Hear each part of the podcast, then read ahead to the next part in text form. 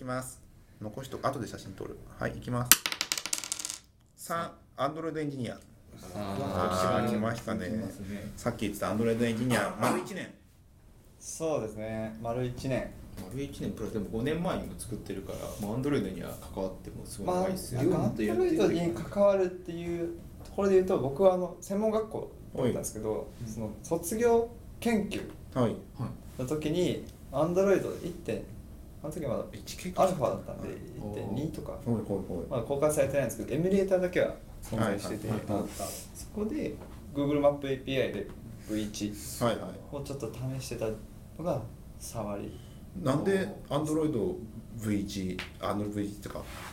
なんか触り始めた？のか1.5とか V1 っていうかまだベータ。アンドロイド ABC から入るんでアルファベータとかの時代ですね、デブフォンはもうなかった頃。デブフォンもなかったですまだ。アンドロイドってどっかのタイミングで Google に買われたんだっけそうそうそうそうそう。アンドロイドっていう会社うん。はいはいはいルービンがやってたんでそれ買われたんですそのタイミングはまだ買われていないですまだ買われあ買われてないんだ。買われてない。あいや買われてたもう買われてた2006年とか2004年あたりに買われたような気がするんですよ、うん。結構早い段階で。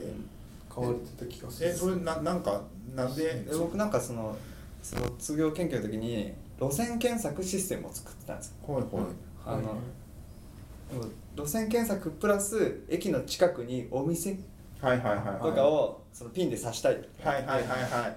じゃあ使うしかないね Google マップ。はい。ででもいろいろ検索してて最先端は何だと。はい。まずスマホないんですよ、はい。ガラケーしかないんですけど、スマホままずスマホってこともないけど、はいアンドロイドっていう携帯があるらしい。ほいほいほい。これ Google マップ使えるらしい。ほいほいほい。そこか。ただでもそれ作っ携帯でも動くわけじゃないから、うん。あくまで Linux アプリケーションとして作ってたんですよ。はいはいはいはだから結局は使えなかったんですけど、い。はいそうだね。そうそうそう。そっからが最初なんだ Linux じゃない。そっからです Linux だけど Linux じえそれが2000何年だっけ？2007年ぐらいですね。2007じゃ iPhone あったかもしれない。iPhone あったのかな？発売はしてない。2008じゃなかった発売はしてないですね。いや2006 2006俺大学院の時にあったから iPhone も。かいアメリカだけだよね。2006とかアメリカだけだけあどうん。2000普通にあったから。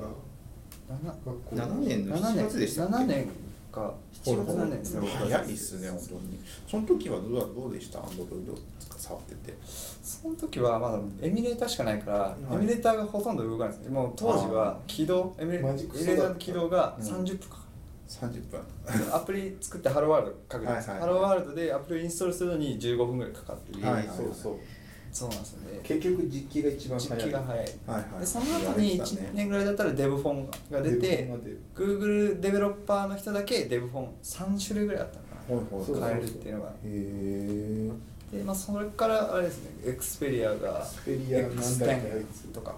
うん X10 だ。はいはいはい。出してでそこで1.6か X10 からしか触ってない実機は。うん。デブフォンは周りにいっぱいあったけど会社が買ってくれたのは X10 だった。うんでアンドロイドまあ卒卒研でやったのか。卒研でやってでその後前の会社？で前の会社あ僕3社目なんですけど、はいはい。1社目が携帯作ってたんです本当に。ビリコムの携帯。はいはいはいはい。OS はシンビアンじゃなくてシンビアンじゃない。トロントロンですね。えめっちゃかっこいいじゃないですか。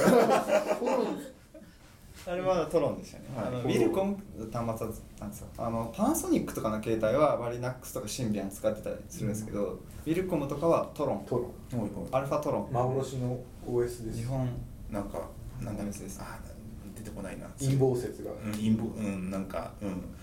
トロンの開発者がれた系な。飛行機が 墜落したかなんかですよね。それでトロンの開発が飛んだするんですよ。あそうなんですえー死んじゃったからほとんど主要開発者が。そまあそれで最初あって最で初で、まあ、入って。携帯開発とかしてでそこで最初インフラもやりながらったんですけど、うん。その時はそのお客さんがなんか管理システムをえアプリで使いもう当時はいはい出始めてたんで、はい。画期的だよね。ああいうアプリで作ってほしいんだよね。はいはいはい。遠隔操作できるように、はいでそこからちょっとテストアプリをちょっと作ってみたっていうのが、まあ、業務としては始まり。その頃スーツ着てたんでしょ？スーツですよ。でしょ？今から考えられない。2社目もスーツで、うん。ここに入るまでスーツでしたからね普通に。そうそうそう。そうです。そうです僕は客先にしか来ていかなかったです。しかも最初の一日だけ。ああ次の日から私服でいいですか？ってへダメっていうところないからね。そその業務で使った時はアンドロイドのバージョンっていくいくつでした？時はね1.6から2.0 1.54とかあったよね4だっけ？なんかそのぐらいがいやわかんないこの辺は俺。そこからなんかねだから。X ペ X10 はその X10 1.6 1.6になるまでにすごい長いあ1年ぐらいその最初のバージョンから上げてもらえなくてすっげえバグばっかなんですよ。はいはいはい。で1.6に上がらなくてなかなかそれをソニーが公開しなくてはい。1.6にならなかった、ソニーの面白いところ1.6になっても1.6の時ってあのタッチマルチタッチじゃなくてシングルタップだったんですよ、はいでそもそも Android 自体がマルチタップ対応してなかったんですけどそれが2.1かな、ほいほい。2.1あたりから対応してきたんですよ、はい。Android が、うん。でもソニーの Xperia はもうハードウェア的にマルチタッチができない、いくしか対応しない。でも Xperia のすごいところはソフトウェアで解決した疑似マルチタッチシステム。パパッパ。パ同時にはいかないけど本当に昔のスレッドみたいにガーガーガーガー ABABAB でうん判定するっていう。へえ。それ画期的でしたね。すごい。マジコエーター松下。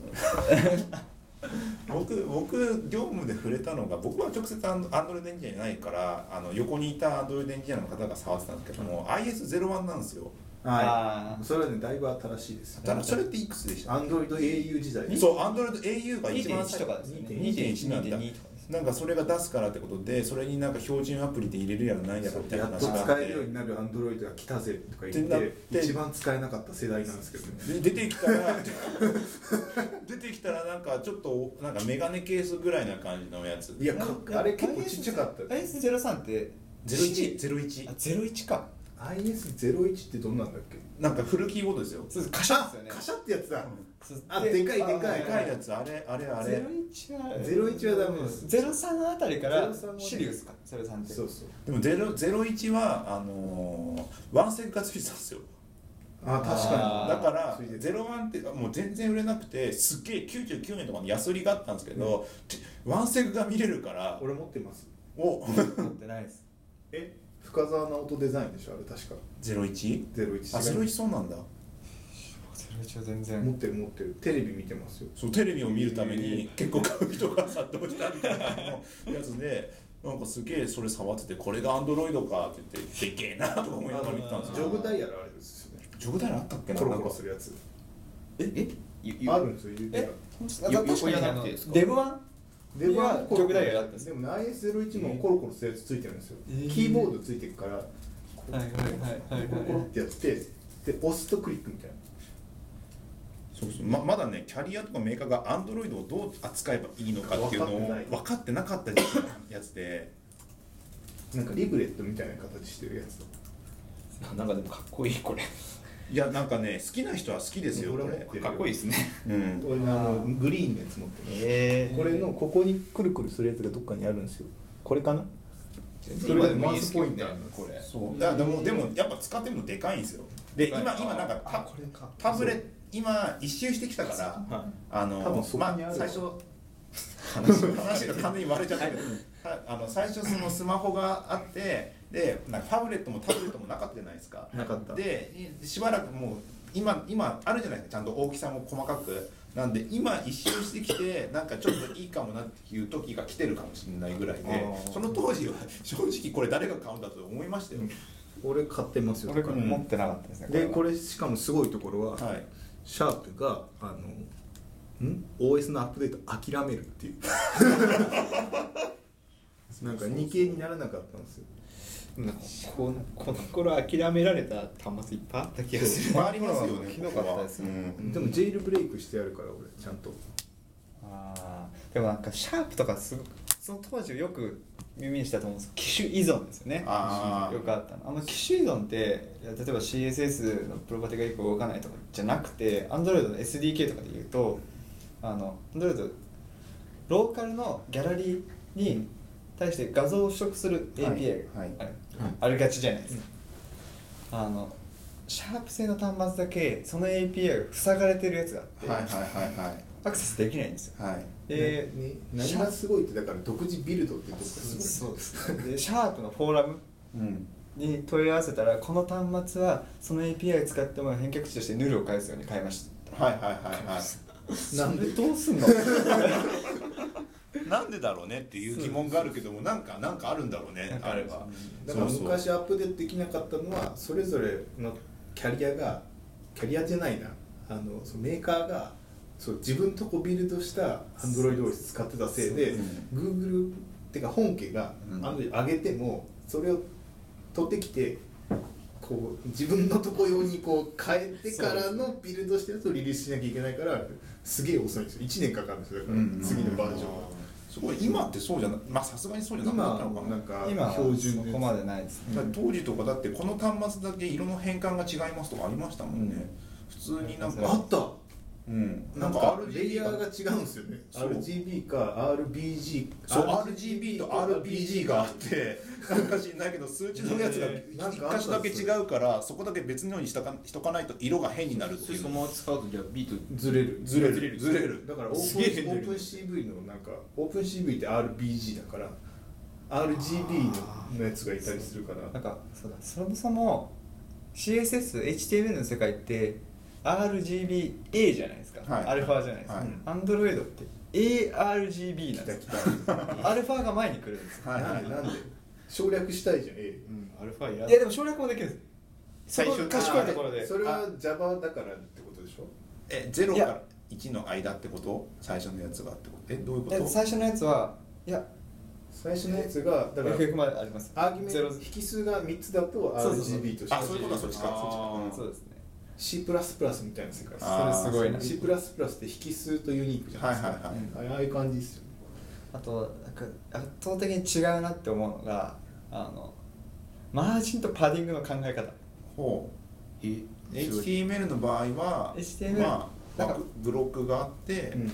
マージンが例えば左側に A ブロック A ディブ右に B ディブがあって、はい。その間にマージンをじゃあ10ずつ入れてたら、真ん中って10ですよね。10ですね。20は開かないですよね。開かない。技術開くんですか？20開くんですよ。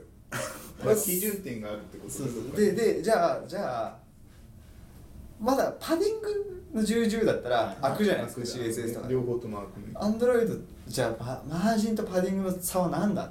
はい。両方とも開いちゃうんですよ。だからマージンが開いちゃうからパディングってただ単に押す時の反応の領域の違いなだけであーマージンとパディングの差があってはい。そこが俺なんかバカだなって。でもそんなこと言ったらアップルっててか iOS って勝手にタップ領域広げるじゃない。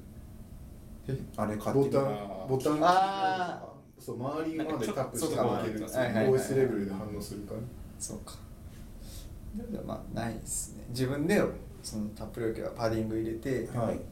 マージンマージンが辛いですよね。アンドロイドって逆にないの？そういうなんか操作補正みたいな感じのやつって。なんか前なかったですか？こうこういう線をまっすぐ引くっていうテストがあってはい。アンドロイドこうやって引くとん。グワングワンなるってこうあまっすぐ引けない。まっすぐ引けなくてまっすぐ動いてる補正が変だからへそれがえー、どれぐらいのとこだったかな？結構最近まで 4K に来るまでは本当に補正がひどかった4ぐらいから良くなってきたんですね。へ急激に。え補正プログラでムもなんかそんな結構アンドロイド大変だったけどもあれじゃないですか。ロリポップになってからすごい評判良くなったじゃないですか。ロリ俺まだ配信されないから使えないんです僕の中でロリポップは、はい。アップルを超えてるかなって思います。言ってる人多いっすよね。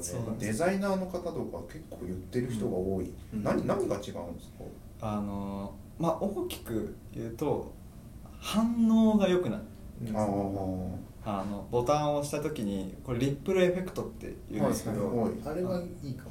よくボタンを押したら、はい。あの普通で言うとなんかアルファの230がかかって、はい。全体的にかかるじゃないですか、はい。アンドロイドから標準でボタンを押したら押したところからまさに枯山水ですよね。波打つ感じでワンワンワンワンはいはいはいはいリップルが水水の水の水の雫が落ちた時にあるそうそう波紋みたいな波紋みたいになるんですよ、うんあれはでもいい感じいい感じというかブランディングとしていい感じはいはいそれだけでそれがあるだけで、それ実装するだけで全然違います反応がかっこよあ反応の良さがかっこよさとまあなんかちゃんと反応してるなって感じがすごいするんだあとすごくロリポップで大事にしてるのは影はいはいはい今までずっと Y 軸 X 軸、はい。うん。でやっと Z 軸が入るようになったんではいはいはい。で Z 軸をそのまま使ってもじゃあちょっと斜めになるのかって。でもそんなに 3D 感出ないじゃないですか、はい。Z 軸持ったない、はい。うん。それが Z 軸をちゃんと設定すると OS 側で影を入れてくれるんですはいはいはい。その勝手に？そう勝手に、うん。だから影があるから人間としては 3D っぽく見える。あれか傾けたらなんか変わったりするんですか？それはないんじゃないそれはそれはあるあれみたいな感じですかそれはないですね。だただパッと見なんかその絵で見てると分かんないじゃないですか、うん。だけどやっぱ使ってると違う使い方違う全然違いへまあ、傾けてなんとかはもうジャイロセンサー使うしかないですよね、まあそうですそうですそうです。あいうさカメラでやってるらしい。えー。カメラで見てぜそうそう。結構さなんかそこら辺とかも些細なんだけども、まあ、デザイナーからすれば違うっていう。全然。ことで、影が全然。やうん、なんかそれによってアプリの作り方変わったとかあるんですか？っぱりあの言うても 4K はサポートしなきゃいけないんで、はい。変わんないの？か結局。いやまあ。プラスアルファでプラスアルファであの Android ってリソースファイルを置くところにバージョンコードつけられるんですよ。そうだね。そうだね。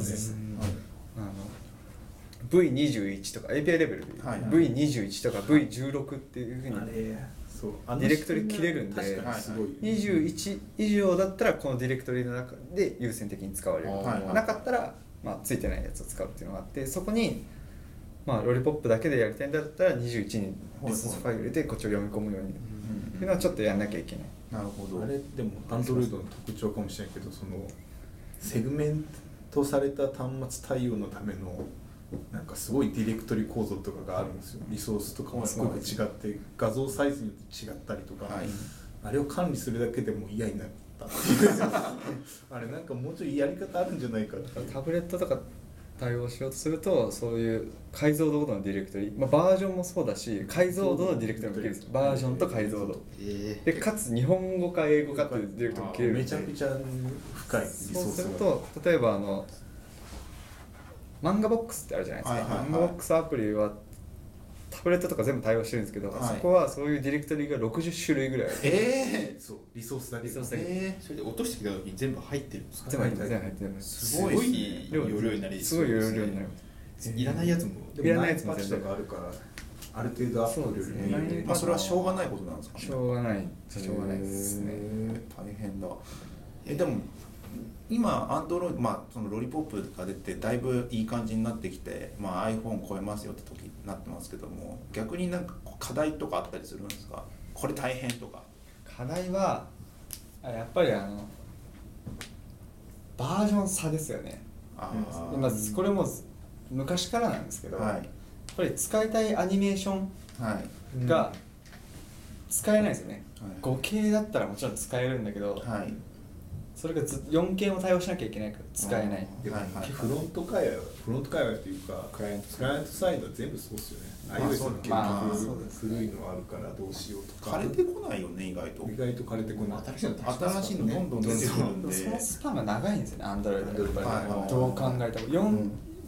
まだあれ 4K か。この前4.1とかのシェアがまだ何十パーもある。そうはいはいはい4.1なんてもう何年前の端末はい。23年前の話そうですよね。そこの課題なのかもねそこが課題です。iOS でもすぐ配信したら結構まあ。23世代前から全部アップデートかかるじゃないですか1年に1回っていうのとあと古い端末結構バツッと切るからねアップルって、そうですねなんかアンドロイドはそういうのまあみんなバラバラだから昔のやつはずっと使い続けるじゃないですか。そうそうそう。そこの仕組みの違いかもしれないですね、うん。違いだから I- IE がずっとなくならないのと仕組み的に近いですよね。まあそうですね、でもやっぱアニメーションをやりたいっていうのはやっぱ増えてきてる。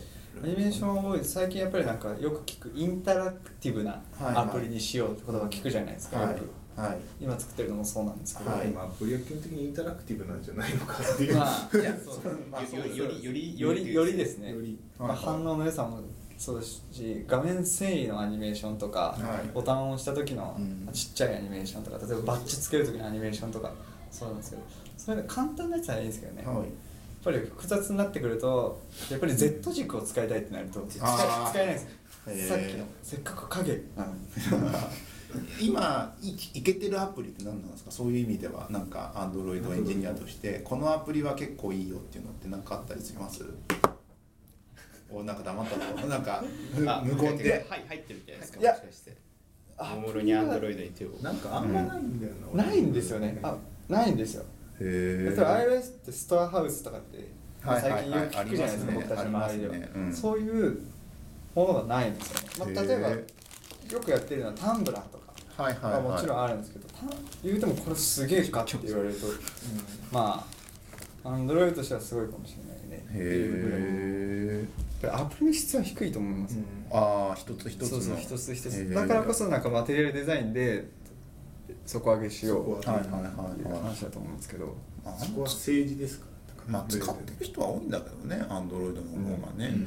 なかなかでも結局嫁とかはアンドロイド使ってますけど、別にニュース見て、うん。何ちゃんのまとめサイト見ておしまいみたいな感じだから。そういうのがなんか気持ちよくできるっていうのが重要ってことそうですね。よあだんだんと iOS6 をもう限界来てるぐらいもう嫌かもしれない。でかいのも嫌だしなんかなんかねやっぱあの横丸いじゃないですか、はい。あれよよくない決断な気がする。横って丸いあ縁丸い。やつ縁が丸い。これね持ちづらいすごく。エッジがないから、よく落としますね。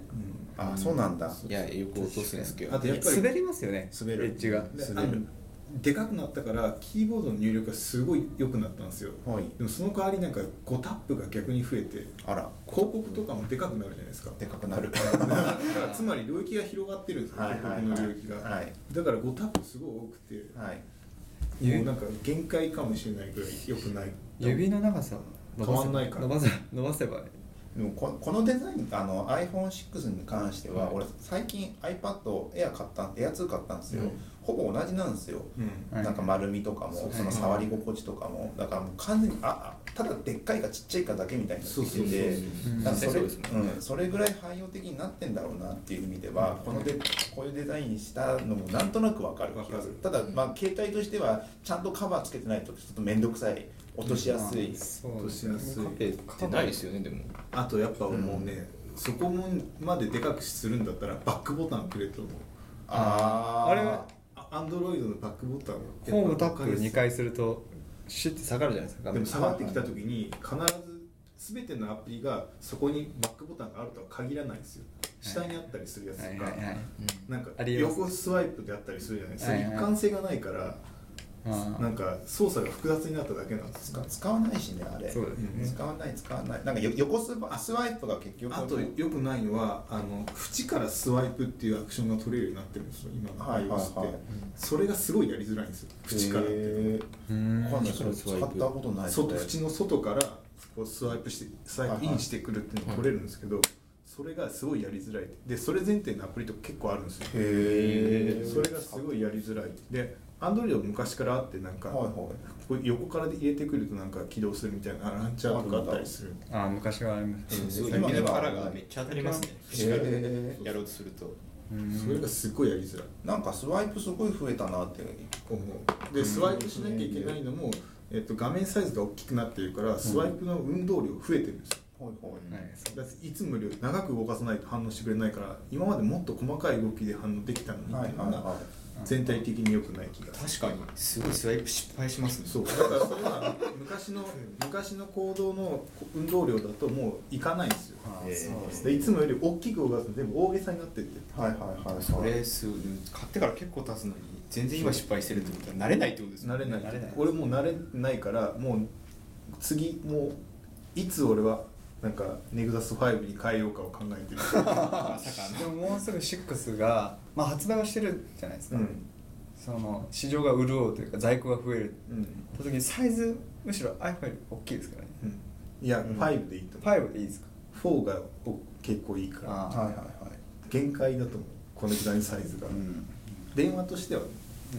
じゃあまあまあでもタブレットがないのがかなり。アンドロイドって。うん。タブレット市場が、あんまりあんまり聞かないねアンドロイドまあ、iOS のタブレットってそんな強くないじゃないですか,、なんか下がったんだよね iPad も、アプリのクオリティすごい低いから、うんタブレットの。そうですね。基本的にタブレット対応してるアプリってそう多くないですからね。なんだかんだで減ったね。なんかアップルとかはなんかタブレット対応したらストアなんかフィーチャーしますよみたいなことすごい言ってましたけど、ストアがストアがもうやる気ないです。iPad いやなんそうかね思いません？なんか、まあねアイコンとかも達成アイコンしかないじゃないですか。まあねいつまでもンキング変わらなかったり。僕も結局 Hulu 見てるぐらいですからね。でしょ、うん。がっつり削りましたもん。だから本 Kindle 系の本読むソフトと、はい。Hulu とかのああいうやつはいはいはい。だけになってます。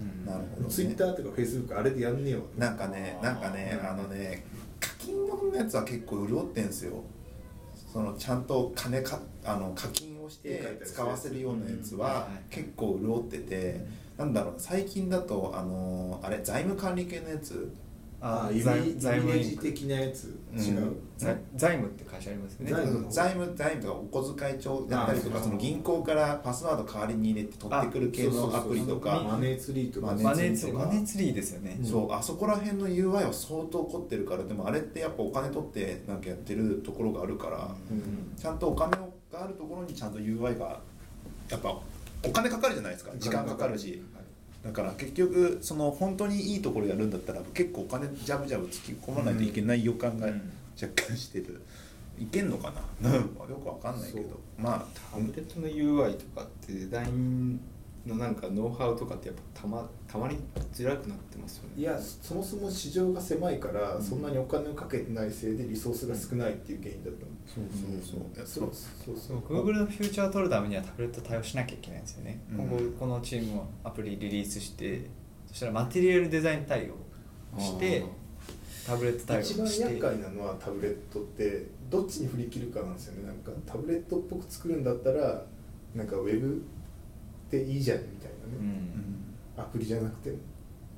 そうですね。ね。なんかタブレットらしい UI って分かんないっていう、分かんないいいもの見たことないもん。うん。えそれは古谷君が作るんじゃないですか？そうですね。いやどうなんですかね。えさっタブレット。き言ったその漫画ボックスのディレクトリが60個何十個っていう。はい、うん。そんなやってられ漫画ボないですよックスも漫画ボックスはお金稼ぐもんねあれはね。漫画ボックスの UI もね良くない。あれは iPad のやつ。でも漫画ボックスって一番最初ダメなんか UI 的には結構厳しい UI だったんですけどちゃんとボックスみたいなやつにしてなんかこうやってやったらカシャンカシャンって変わるっていうのになってからあれ分かりづらいっすよねあれ分かりづらいけどあれで伸びたんでしょ？漫画ボックスあれベスト2014アプリ選ばれてましたますよますよねますでもあれガッションガッション言っても大して風景が変わらないんですよあそういつも同じ連載だから。何個を見てるかは全く分かんないんだけどただガッシャンガッシャンしてるだけでいやそんなんじゃなくていいから目的の漫画に。すぐ行きたいだけなんだよみたいな、はいはい確かに。リストビューでなんかこれって言ってそれそれでいいじゃんそれでいいいいじゃんって思うんだけどもあれあれ伸びたんだから多分あれが UI の力なんだよきっとで俺全然あれに。なってからいや本当本当に。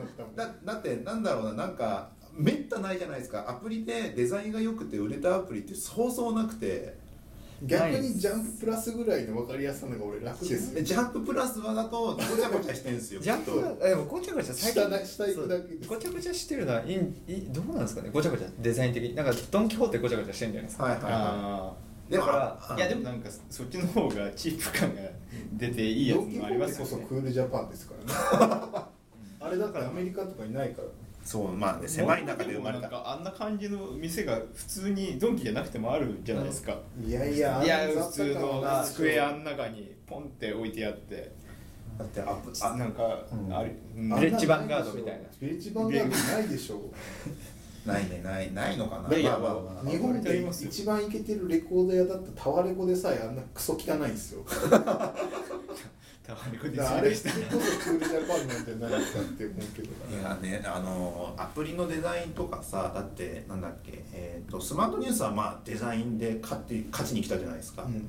あれはニュースの差別化でがあって漫画ボックスもまあなんか名前とうまく合わせたな落としどころ名前はいい気がする。落としどころつけたなっていうのと、あとなんだっけあのなんかゲームであの立体なんだけども立体の 3D 空間なんだけど視点を変えると道ができたりするゲームなんだっけ？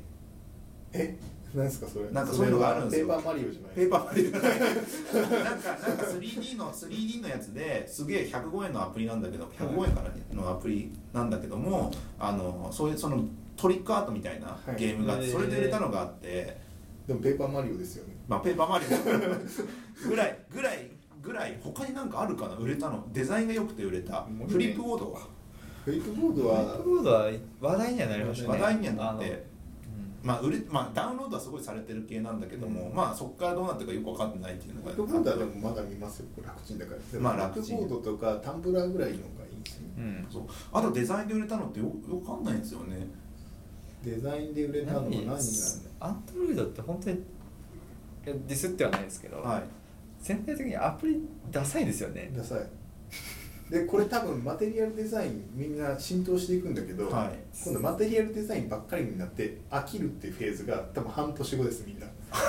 意外と近い。予想できてます。意外と近い。それは初期 iOS の標準 UI に飽きるわ我々がいたせいで、うん。iOS のデザインってなんか UI ってすごいみんな頑張ったじゃないですか、はいはいはい。あのグレーグレーっていうかなんだろうグロスのかかったボタンとかにみんな満足しなかった結果変わったりとか。でも最初はみんなあれを求めてやれ jQuery で実装しましたとかみんなやったじゃないですか、はいはいあれが良かった時代って半年ぐらいなんです。よ だからマテリアルデザインってあと半年ぐらいで死ぬからその先を考えないといけないです。よ一生懸命実装したのに絶対死ぬのか飽きるのかななんか結局なんか中のコンテンツ勝負なんじゃないかなってあそれもあるけど。えでもそのアンドロイドいいじゃあいい意味で、うん。その互形に対応してくるアプリってそうそうないと思うんですよ。合計だって出てないもんそうそうそう。出てないからそれが問題なんだよ使われないから飽きられない。そういうこと？使わないから。そういうことか。使う人が少ないから飽きられないっていうか、はい。でもえじゃあもうマテリアルデザイン使えないじゃん。それはまあ。自己満足。自己満足。自己満足。自己みんなの満足自己満足。むしろウェブの方がマテリアルデザインいいのかもしれないね。まあそんな感じで。はい。1時間10分ですこれで結構長かったですね。はい。まだアンドロイドは喋れるぞ喋れる。アンドロイドはねはい。まあ1時間やってみましたけどもどうですか古谷君？そうです。僕としてはトレンディングの話ちょっとしたかったですね。ああじゃあ次回また次回あのゲストがいない時いない時に。フラット来てフラットやっぱ枯山水。枯枯山水はがあれだったかもしれないですね。枯山水ちょっとやりたかったですね。やりたかったやりたかったです単純に。はい。まあこれはまあでも空いた喋れたなって思いました、はい、みんなそう言いますね、やっぱ。はい、そんなわけで、今週も。楽しみです。ねはい、ありがとうございました。ありがとうございました。はい、それでは。